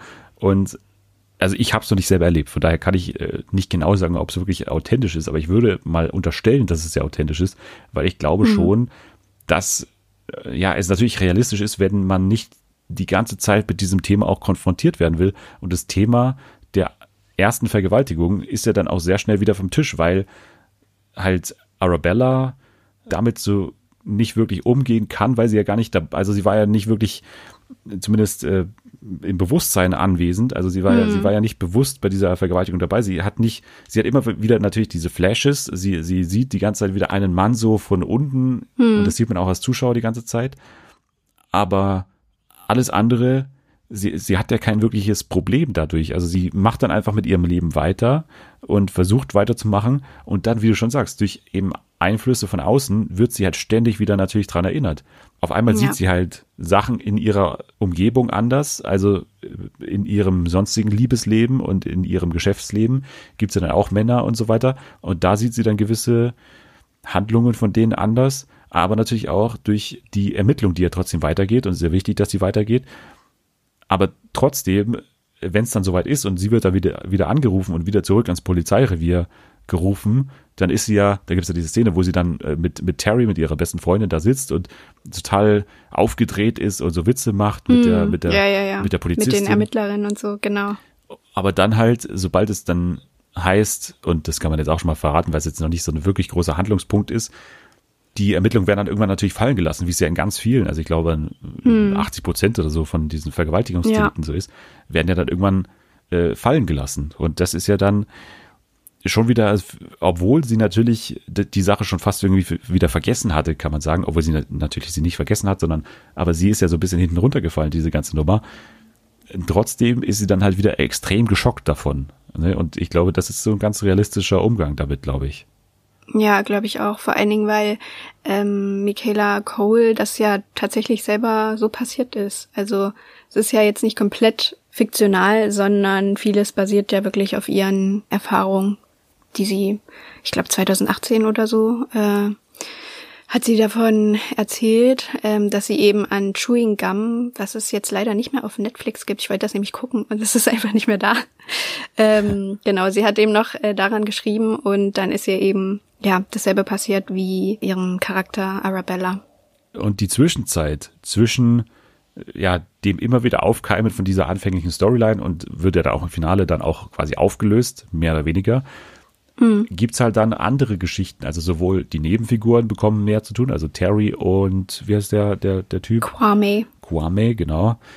Also das ist so eine, so eine Clique, die drei wohnen auch zusammen mit noch einem anderen Typen. Und Kwame ist zum Beispiel auch schwul. Da gibt's eine Storyline natürlich mit ihm und mit Terry, aber auch Arabellas anderes Leben, wie schon gesagt. Also sie hat natürlich weiterhin irgendwelche Männergeschichten. Ist jetzt nicht so, dass sie da irgendwie total weiß nicht, abgeschreckt wurde so dadurch, sondern mhm. sie macht eigentlich so oder versucht weiterzumachen mit ihrem Leben. Und ja, da gibt's dann eben auch eine Geschichte mit einem Typen aus dem Verlag, glaube ich, von, von ihr. Ja, genau. Ich glaube, er soll ihr so ein bisschen bei ihrem Buch mithelfen. Genau, und von da an beginnt sie halt diese ganzen kleineren Aktionen, die sie vielleicht davor, vor dieser Vergewaltigung noch nicht mitbekommen hätte, dann noch nicht so, ja, als schlimm befunden hätte, beginnt sie halt jetzt irgendwie zu hinterfragen, habe ich das Gefühl. Also es ist wirklich ein sehr differenzierter Blick auf dieses ganze Thema sexuelle Gewalt, sexuelle sexueller Missbrauch, äh, Vergewaltigung natürlich auch. Also allein schon nur mal jetzt aufgezählt, was alles hier passiert. Ähm, also es geht natürlich um diese K.O.-Tropfen und diese Vergewaltigung dadurch. Es geht um eben einvernehmlichen Sex, der dann eben irgendwann zu weit geht, hm. im Hinblick auf Kwame vor allem. Dann geht es um dieses zwanghafte Verkuppeln. Es geht um Dreier, es geht um äh, das Eindringen in eine Wohnung, also so, wie wir dann in der, hm. dieser Italien-Folge zum Beispiel sehen. Ja. Es geht auch und vor allem im Finale dann um so populistische Forderungen, wie mit Vergewaltigung umgegangen wird. Also ganz spannend, weil nicht nur eben, ja, so diese typischen Punkte von, von so progressiven Leuten irgendwie aufgegriffen werden, sondern die werden auch teilweise stark irgendwie kritisiert. Also vor allem, wenn ich das Finale sehe, wenn dann so eine Forderung ist ja immer, ja, alle einsperren oder gibt ja auch viele, die sagen, Todesstrafe für alle Vergewaltiger und solche, mhm. solche Dummern und so. Und dass das natürlich auch der völlig falsche Umgang ist, das wird hier auch stark gezeigt. Und ja, das in so einer Serie zu machen, die gar nicht so viel Raum halt auch hat. Also die hat ja wirklich nur 30 Minuten Zeit. Es gibt zwölf Folgen, ja. 30 Minuten ein wahnsinnig gutes Pacing und ja, so viel unterzubekommen, so viele wirklich differenzierte Punkte da irgendwie äh, zu nennen, aufzuführen. Also das ist schon, ja, große, große Klasse, muss man sagen. Ja, ich fand's auch mega gut. Und es ist halt auch nie, ähm, also wenn man so an so eine Serie rangeht und schon so ein bisschen weiß, worum es geht, dann denkt man ja von vornherein, oh, okay, es, es wird jetzt bestimmt ganz schön, ja, so schwere Kost und irgendwie ganz schön dark, so ein bisschen. Aber es ist ja trotzdem auch so witzig zwischendurch und irgendwie, weiß nicht, es gibt so auch so viele kleine Details, über die ich mich so gefreut habe, was irgendwie, also jetzt vielleicht ein bisschen absurd ist, aber es gibt zum Beispiel eine ähm, Szene, wo halt ganz eindeutig ist, okay, das ist alles von einer Frau gemacht. So, man merkt es einfach. Ähm, und zwar machen sich Terry und Arabella gerade so fertig, weil sie halt feiern gehen wollen. Und erste Sache, Arabella sitzt auf der Toilette, während ihre Freundin sich im Spiegel schminkt, was ich schon mal mega fand, weil es ist einfach realistisch, so sowas, also wird nie gezeigt, so dass keine Ahnung, dass eben auch jemand zwischendurch nochmal auf Toilette muss. So, aber sie sitzt nicht nur auf Toilette, nein, sie hat ihre Tage und man sieht, wie sie sich in ihre Unterhose halt eine Binde reinmacht. So, was ich auch, also ich habe mich wirklich es ist so dumm, weil es ist jetzt nicht übelst wichtig für die Handlung oder so. Aber man sieht es nie sowas. Und ich habe ich hab mich halt wirklich gefreut. Ich dachte so, hä, ja, voll cool. So, sowas habe ich noch nie in der Serie gesehen. Oder ja, weiß ich nicht, jedenfalls nicht oft. Ähm, weil sie sind so Kleinigkeiten, auch wie die dann irgendwie so miteinander sprechen. Die beiden Freundinnen kennen sich eben auch schon seit früher aus der Schulzeit. Also es passt irgendwie alles richtig gut zusammen und man selbst als Zuschauer sieht ja auch nur genau das, was Arabella selbst noch von der Nacht weiß. Also man erfährt nie mehr, man ist selbst genauso immer im Dunkeln gelassen wie sie. Und trotzdem fühlt man mit, aber nicht so sehr, dass es so, also es ist nicht überdramatisiert, finde ich. Also es lockt jetzt nicht damit, dass man irgendwie, was ich auch manchmal nicht so gut finde bei manchen Produktionen, die dann so dich so richtig krass damit catchen wollen, so sagen, ja, hier, hier ist was richtig Schlimmes passiert, guckt euch das an. Also so ist es halt da gar nicht. Nee, es ist eine Gratwanderung und das ist eh unglaublich, dass das Ding gelingt, so trotzdem noch eine Art Dramedy draus zu machen. Also hm. es ist schon mehr auf der Dramaseite, würde ich sagen, aber trotzdem gerade so ein paar Dialoge und so weiter. Aber ein Punkt noch, der ja damit zu tun hat, was du gerade mit der Szene auf dem, auf dem Klo meinst. Also sie hm. ist einfach so uneitel als äh, ja, Macherin ja, ja, genau. und als Schauspielerin auch. Also sie schreibt sich selber in Situationen rein, in denen sie nicht gut aussieht oder in denen auch ihre Figur nicht irgendwie souverän wirkt oder auch falsche Sachen macht, was man ja in so einer Show auch nicht unbedingt müsste. Also sie könnte ja die strahlende Heldin sein von dieser ganzen Geschichte hm. und die, die tragische Heldin eigentlich, aber trotzdem gibt's ja auch, wenn wir an die Szene denken, wo sie Kwame da auf dem Klo einsperrt zum Beispiel. Ja, genau. Also das ist ja so eine Nummer, wo sie ja total falsch handelt und trotzdem bleibt es drin und dadurch wird ja die Show umso glaubwürdiger mit ihrer kompletten Aussage, wenn sogar diese eigentlich sehr progressive Haltung zu dem Thema trotzdem hinterfragt wird und so gewisse Meinungen innerhalb dieser progressiven Twitter-Welt auch unter anderem, also es gibt ja auch eine scharfe Kritik dann auch an, an Social Media zum Beispiel in diesem ganzen Bereich. Das ist halt auch ziemlich, ziemlich gut. Also ja, die Dialoge sind gut, die sprechen teilweise keine ganzen Sätze, wie es halt wirklich auch oft passiert in, ja. in so Situationen. Allein wie manche Personen manchmal so gar keinen wirklich Bock auf ein Gespräch haben, das wird dann oftmals mhm. durch so Positionen und so wirklich gut gemacht. Also äh, und das Finale ist einer der besten Folgen des Jahres auf jeden Fall. Erinnert so stark an Atlanta, finde ich, weil es halt auch so surreal auf eine Art ist. Also mhm. ja, es gibt keine wirkliche Kritik daran. Es gibt für, für mich so leichte Pacing-Issues dann im, im, zweiten Teil mit den Nebenfiguren. Also da finde ich, geht's dann ein bisschen schnell mit, mit den Beziehungen und so, aber mm, rund um ja, Arabella finde ich eigentlich alles, alles sehr, sehr gut. Ja, ich fand's auch mega gut. Und ja, wie gesagt, also es ist nicht, also klar, auf jeden Fall eine Triggerwarnung an die Leute, die irgendwie damit ähm, Erfahrungen gemacht haben, aber ansonsten ist es auf jeden Fall nicht so, dass es ein krass runterzieht oder so. Also es ist halt wirklich sehr alltäglich immer noch alles ähm, gehalten, was Arabella dann passiert. Ich glaube, damit können wir es abschließen, das Thema I May Destroy You.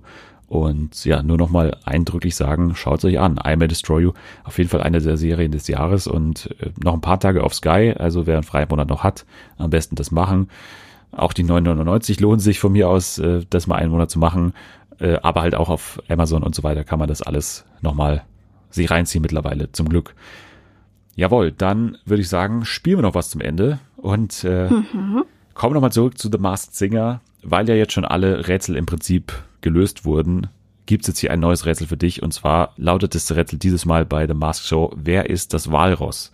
Das Walross ist heute okay. das Kostüm, was du enttarnen musst und es gibt wieder Hinweise, es gibt wieder Indizien, Filme, die ich dir jetzt gleich vorspielen werde. Und äh, ja, ich würde sagen, wir legen los mit Indizienfilm Nummer eins. Als Walross lasse ich die Dinge am liebsten ganz ruhig angehen. Nur einmal die Woche raffe ich mich auf und verlasse den gemütlichen Fleck hier auf dem Packeis und suche mir was Leckeres zu essen. Wusstest du, dass wir Walrosse außerhalb der Paarungszeit meist nach Geschlechtern getrennt sind? Ich freue mich deshalb immer ganz besonders, wenn sich Weibchen in unsere Männerherde verirren. Mhm, okay, okay. Also es läuft ähm, vermutlich nur einmal die Woche, diese Show. Es gibt Männer- und Frauengruppen und zwischendurch wird auch mal gemischt oder es kommt jemand von den anderen Geschlechtern hinzu. Ja, ich sage jetzt mal noch nicht so viel, vielleicht wird ja schon mehr klar nach den nächsten Indizien. Ist noch sehr sehr rätselhaft, was da mhm. hinter dem Walross steckt. Wir Walrösser sind voller Widersprüche. Einerseits faul und kuschelig, andererseits wild und immer hungrig. Und ob du es glaubst oder nicht, meine Stoßzähne kommen nicht von ungefähr. Egal ob Krebse, Krabben oder Tintenfische, ich schrecke vor der edlen Kost nicht zurück, doch es darf auch mal deftig sein. Zehn Jahre lang waren mein bester Kumpel und ich die Könige hier an unserer Küste. Doch dann rollte eine große Welle an und schwemmte uns in neue Gefilde. Ha.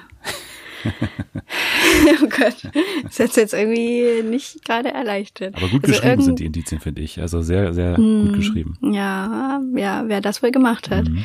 Ähm, ja, also irgendwer hat zehn Jahre lang irgendwas gemacht. Hm. Als Paar? Hä? Hä? Ja, es gibt einen besten Kumpel, der hier erwähnt wurde, ne? Ja. ja. Okay, ja, fällt mir jetzt noch nichts ein. Noch nichts ein, okay. Ja, es gibt noch zwei Indizienfilme. Dann kommt hier der nächste. Wo wir gerade bei meinem besten Walrossbullenkumpel waren. Es ist ein Wunder, wie gut wir uns verstehen, obwohl wir doch eigentlich so verschieden sind. In ihm habe ich einen so guten Freund gefunden, dass mich einige sogar fragen, ob er mein Lover ist. Und sogar äußerlich sehen wir uns ähnlich. Na schön, wir haben beide etwas zu viel auf den Rippchen, aber guck dir mal dieses Foto von unseren Gesichtern an. Siehst du das? Wir haben dieselben Markenzeichen. Hä? okay. Also zwei Männer wahrscheinlich, weiß ich nicht. Mhm. Zwei Leute was, ob ich sein Lover bin? Warte, wer wird, über wen wird denn so gerätselt? Sind die zusammen? Hä? Und die haben ein bisschen mehr auf den Rippen. Alles richtig ist, ja. was? Aber dann kann ich den, also ich weiß jetzt nicht, wie ich den Rest damit in Verbindung Du, du bringen bräuchtest kann. noch das Genre. Also das Genre, Ja. da gab schon, finde ich, ganz gute Hinweise, im, im zweiten Film vor allem. Also wenn ich dich nochmal erinnere an, ja, hier die Stoßzähne und ähm, die edle Kost und so weiter. Also irgendeine Kochsendung oder was? Könnte sein. Sind es, ähm, wie heißt der? Johann Lafer und Horst Lichter? Wir hören uns mal die letzten Hinweise noch an, vielleicht wird's dir dann klar. Okay. Ach Gottchen, meine Liebe, ich hoffe, dass dir bald ein Licht aufgeht. Wenn nicht, dann empfehle ich dir auch, dein zweites Auge zur Hilfe zu nehmen, um alle Hinweise zu entschlüsseln. Damit sieht man besser, habe ich gehört. Verstehst du mich und meine Hinweise etwa nicht? Mein Kumpel und ich verstehen uns doch auch.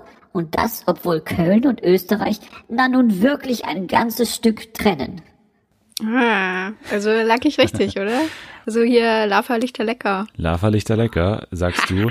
Wir können ja nochmal durchgehen. Also wir hatten, ja, das Ganze mit dem Essen natürlich. Wir hatten das Markenzeichen, würde ja passen, ne? also mit, dem, mit dem Schnauzbart. Dann natürlich die innige Freundschaft zwischen den beiden. Wir hatten ein Licht aufgehen und wir hatten, die fragen sich, ob er mein Lover ist, ne? Äh, Lover. und ähm, ja, Köln und Österreich, das hat's dann natürlich noch verraten. Aber natürlich ist es, und das äh, Walross zieht sich in diesem Moment die Maske vom Gesicht und es dauert und es dauert. Und drunter hervor kommt das Logo von Alec Völkel.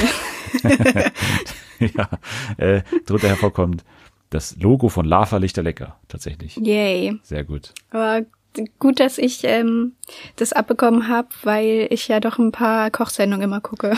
Genau. Also, ich glaube, es war gut auf dich zugeschnitten, auch wenn das natürlich eine Kochshow ist, die es nicht mehr gibt. Also läuft ja nicht mal aktuell.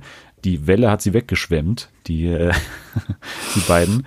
Und ja, das war eine sehr gute Leistung von dir, muss ich sagen. Mhm, vielen Dank, vielen Dank. Sehr schön.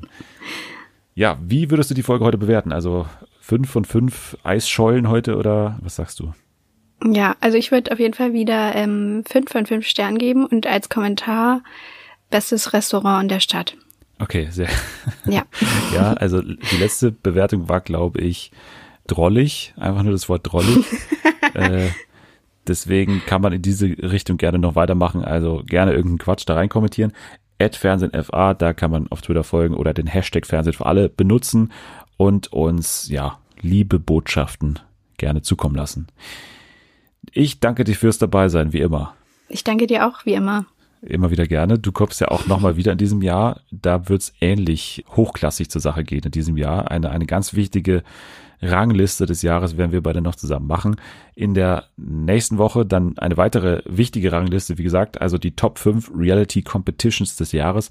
Außerdem alles zu The Queen's Gambit auf Netflix. Hast du ja, glaube ich, auch schon gesehen. Ja, das habe ich gesehen. Ich höre nur Gutes. Ich habe die erste Folge schon gesehen, hat mir gut gefallen.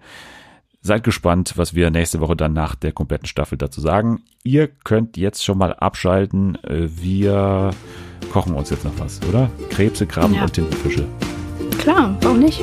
Alles klar. Bis nächste Woche. ciao, ciao.